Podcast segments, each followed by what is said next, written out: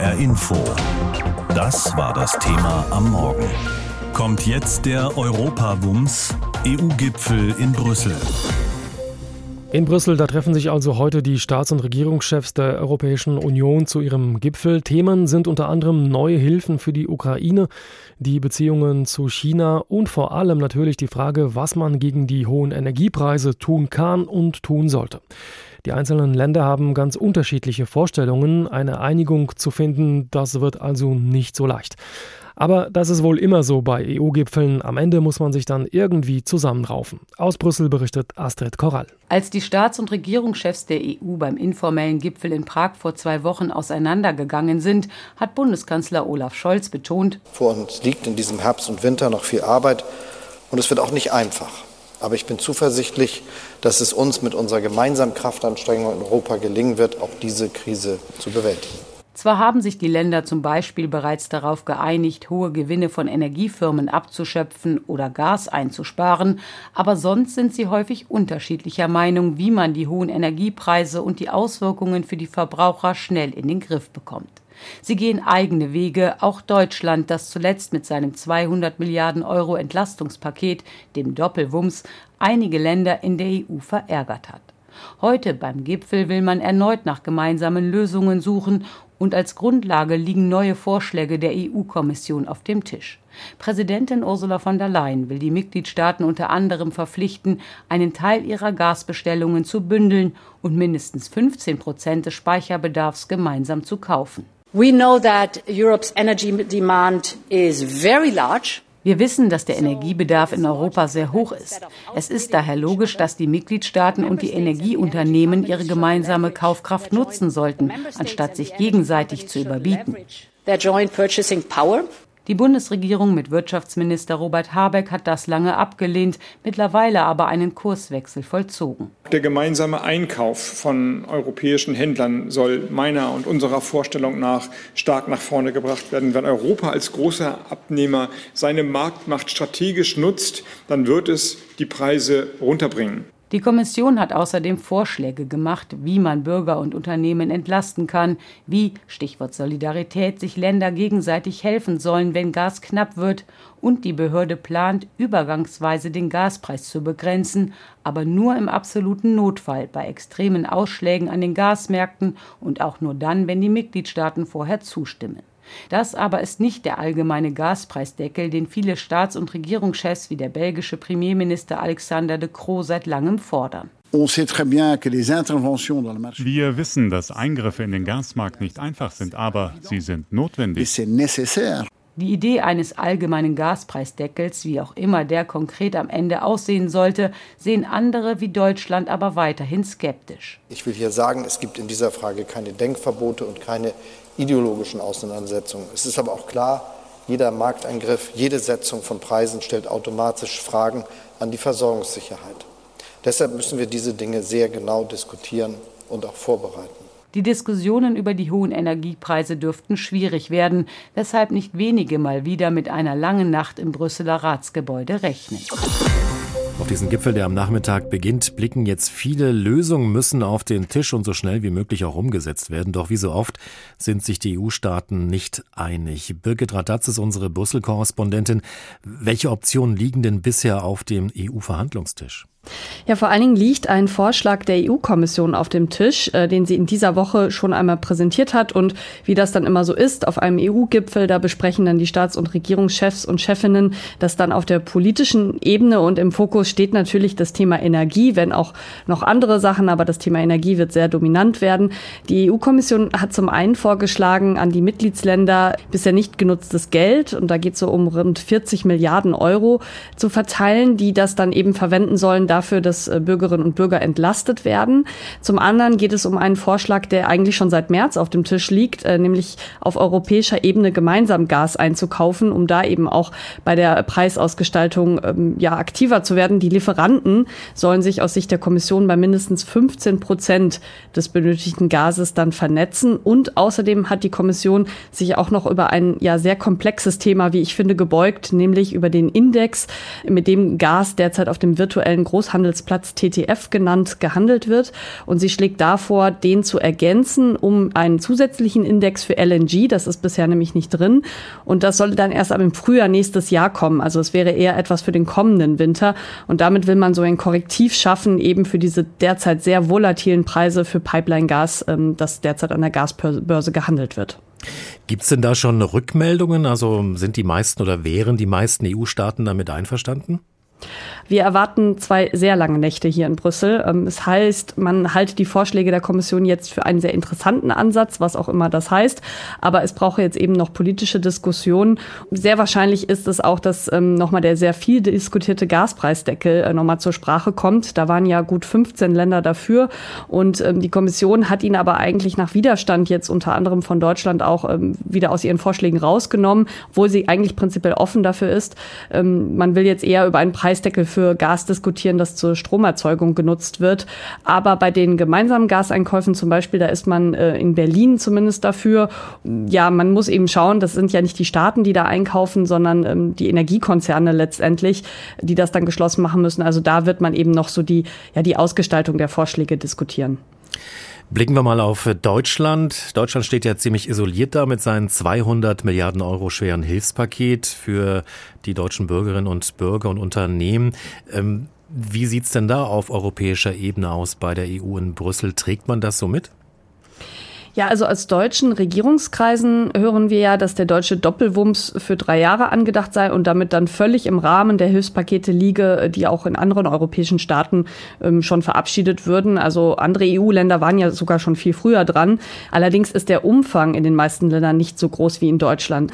Ähm, eine europäische Lösung, die würde wahrscheinlich bedeuten, dass man neue Schulden aufnehmen muss. Und da sagt man halt eben auch, da sagen auch andere Länder, naja gut, das will man jetzt erstmal nicht. Deswegen begrüßen die meisten jetzt diese Bereitstellung von ungenutzten Geldern durch die EU-Kommission, ähm, die dann ja auch in die einzelnen Pakete in den einzelnen Ländern fließen können.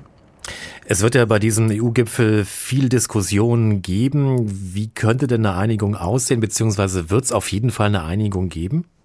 Also ich denke, dass man bei dem gemeinsamen Gaseinkauf äh, vorangehen könnte jetzt äh, endlich mal. Der Gaspreisdeckel, der wird dann eher für rauchende Köpfe sorgen, aber äh, eher nicht für eine Einigung, weil er eigentlich ja auch gar nicht zur Debatte steht. Und äh, dann gibt es ja eben auch noch viele andere Themen, über die sich die Staats- und Regierungschefs austauschen wollen. Ähm, zum Beispiel, wie man künftig mit China umgehen möchte. Ähm, auch die Ukraine ähm, und die finanzielle Hilfe für die Ukraine wird nochmal eine Rolle spielen. Aber tatsächlich wird es kein Gipfel der großen werden, sondern eher äh, ein Gipfel, wo man eben politische Positionen austauscht. Die Ampelregierung in Berlin steht in der Europäischen Union ein wenig am Pranger. Der Vorwurf einiger europäischer Staaten Wettbewerbsverzerrung. Rund 200 Milliarden Euro groß soll das deutsche Hilfspaket für uns alle sein. Kanzler Scholz weist den Vorwurf weit von sich. Auch andere Staaten würden ihre Unternehmen wegen der hohen Energiepreise ja unterstützen. Darüber habe ich heute Morgen mit Professor Daniela Winkler gesprochen. Sie ist Juraprofessorin an der Uni Stuttgart und beschäftigt sich insbesondere mit Energierecht im öffentlichen und europäischen Recht. Ja, Deutschland steht wegen dieser 200 Milliarden Euro des Hilfspaketes sozusagen am Pranger der Vorwurf Wettbewerbsverzerrung. Was ist das eigentlich, eine Wettbewerbsverzerrung? Wenn wir von Wettbewerbsverzerrung sprechen, dann müssen wir zunächst mal davon ausgehen, dass die Europäische Union, die ja ursprünglich als eine Wirtschaftsunion gedacht und da äh, von dem Gedanken des Binnenmarktes, auch des Energiebinnenmarktes ausgeht. Und äh, Binnenmarkt wiederum meint ja, dass wir einen gemeinsamen Wirtschaftsraum haben innerhalb der Grenzen der EU, in dem es einen freien, unbeschränkten und auch unverfälschten Verkehr von Waren, Personen, Kapital, Dienstleistungen gibt. Wenn wir jetzt von einer Wettbewerbsverzerrung sprechen, dann bedeutet bedeutet das, dass wir eine Störung letztendlich dieses freien Handels haben durch eine Veränderung der Wettbewerbsbedingungen, die dann immer zugunsten eines oder mehrerer Teilnehmer und zulasten übrigen stattfindet. Also vielleicht, um das noch ein bisschen zu konkretisieren, Wettbewerbsverzerrungen wären beispielsweise Absprachen, sowas wie Kartelle, Subventionen, das wäre jetzt unser Anwendungsfall, unser Beispielsfall, oder auch die Ausnutzung einer quasi Monopolstellung. 200 Milliarden Euro stehen jetzt im Raum. Was halten Sie jetzt von diesem Vorwurf? Ist das, was Deutschland da macht, eine Wettbewerbsverzerrung? Ja, also wenn Deutschland jetzt diesen Gaspreisdeckel, diese Maßnahmen so wie geplant umsetzt, dann ist das auf jeden Fall erstmal eine Maßnahme, die äh, natürlich relevant für den Wettbewerb ist. Ob das jetzt eine Wettbewerbsverzerrung im engeren Sinne ist, ob es eine rechtswidrige Wettbewerbsverzerrung oder damit eine solche ist, die eben in äh, Konflikt mit dem EU-Recht tritt, das bemisst sich eben nach den unionsrechtlichen Regelungen. Und da gibt es letztendlich eine Regelung, die besonders relevant ist für unseren Fall. Das ist Artikel 107 des AEUV, des sogenannten Vertrags über die Arbeitsweise der Europäischen Union. Und das ist nämlich die Vorschrift, die das sogenannte Beihilfeverbot regelt. Danach sind Beihilfen dem Binnenmarkt grundsätzlich unvereinbar, wenn sie den Handel zwischen den Mitgliedstaaten beeinträchtigen. Das könnte man hier natürlich auf den ersten Blick annehmen. Ja. Allerdings wenn man sich die Vorschrift noch mal etwas genauer anschaut, dann sieht man, dass eine solche unionsrechtswidrige Beihilfe letztendlich nur dann vorliegen soll, wenn es dabei zu einer Begünstigung bestimmter Unternehmen oder bestimmter Produktionszweige kommt. Das ist das Erfordernis der sogenannten Selektivität. Mhm. Und hier in unserem Fall ist es ja so, dass wir eigentlich allgemeine wirtschaftliche Maßnahmen haben, die den Mitgliedstaaten eben weiterhin vorbehalten sein sollen. Lassen Sie uns mal auf die anderen EU-Staaten schauen. Die unterstützen ihre Bürgerinnen und Bürger ja ebenfalls und auch die Unternehmen wegen der hohen Energiepreise. Die werden allerdings nicht kritisiert. Nun geht es da nicht um 200 Milliarden, sondern deutlich weniger. Was hat da Deutschland falsch gemacht, Ihrer Meinung nach? Ja, also meiner Meinung nach zunächst mal das, was Sie gerade ähm, hervorgehoben haben. Es ist eben so, dass die anderen Staaten gerade nicht im gleichen Umfang Unterstützung leisten, leisten können. Und äh, deswegen wird ja auch bereits der ja letztendlich erstmal politische Vorwurf erhoben, dass Deutschland gegen das Prinzip der europäischen Solidarität verstößt, das eben auch gerade im europäischen Energierecht besonders verwurzelt ist. Und äh, offenkundig soll dieser Verstoß jetzt über dieses Beihilferecht umgesetzt werden. Wenn man sich die Maßnahmen der anderen Mitgliedstaaten anschaut, fällt auch auf, dass durchaus diese Maßnahmen stärker auf eine Entlastung der Bürger und häufig weniger stark auf eine Entlastung der Wirtschaft ausgerichtet ist. Und diese Entlastungen der Bürger, die fallen gerade nicht unter das Beihilfeverbot. Das heißt, die sind unionsrechtlich, wenn man so möchte, nicht einschlägig. Lassen Sie uns mal auf Deutschland schauen. Also ich sage jetzt mal, was droht Deutschland denn, wenn die EU bei der Prüfung dieses Vorwurfs jetzt zu diesem Ergebnis kommt, dass dieses 200 Milliarden Paket tatsächlich eine Wettbewerbsverzerrung darstellt? Passiert da wirklich irgendwas? Also das Problem ist, wenn wir jetzt davon ausgehen, dass wir es hier mit einer verbotenen Beihilfe zu tun haben, prinzipiell, dann gibt es immer noch die Möglichkeit, dass die Kommission die ähm, ausnahmsweise als mit dem Binnenmarkt vereinbar ansieht. Es gibt da bestimmte Ausnahmen in den europäischen Verträgen und hier käme jetzt zum Beispiel eine Ausnahme in Betracht, die darauf abzielt, dass die Maßnahmen zur Behebung einer beträchtlichen Störung im Wirtschaftsleben eines Mitgliedstaates vorgesehen sind. Davon können wir jetzt natürlich ausgehen. Wir haben diese extremen Verwerfungen aufgrund der Energiekrise. Das heißt, die Kommission könnte zunächst mal sagen, ja, das ist ein solcher Ausnahmefall. Dementsprechend ist die Beihilfe doch ausnahmsweise, ist die Subvention doch ausnahmsweise mit dem Wettbewerb vereinbar. Wir haben jetzt schon gesehen, dass es ja in der Diskussion steht, dass, man letztendlich aktuell nicht genau sagen kann, wie so eine Prüfung aussehen würde. Was hinzukommt, ist, dass die Kommission da sehr großes Ermessen hat, das auch politisch letztendlich geprägt ist. Das heißt, sie ist ja nicht strikt rechtlich gebunden. Auch eine Überprüfung durch den EuGH würde da sozusagen nicht viel weiterführen. Aber was käme dann im Ergebnis raus? Die Kommission könnte eben feststellen, dass die Beihilfen nicht mit dem Binnenmarkt vereinbar sind. Und das würde dann einfach bedeuten, dass wir eine verbindliche Feststellung hätten, dass diese deutschen Maßnahmen unionsrechtswidrig sind. Das würde dann einfach bedeuten, dass Deutschland ja, von diesen Maßnahmen Abstand nehmen müsste. Aber viel mehr passieren würde letztendlich nicht. Camille Defar ist Analystin am Delors-Institut in der französischen Hauptstadt Paris und zwar für die EU-Energiepolitik. Ich habe mit ihr vor der Sendung gesprochen und sie gefragt, die Energiepreise sind ja massiv gestiegen, viele Menschen können es sich so gar nicht leisten zu heizen, manche zumindest. Gleichzeitig gibt es große Unterschiede zwischen den einzelnen Mitgliedstaaten. Was würden Sie sagen, was muss die EU jetzt tun, um den sozialen Frieden in Europa zu bewahren? Wir zahlen jetzt den Preis für unsere Verspätung beim ökologischen Übergang.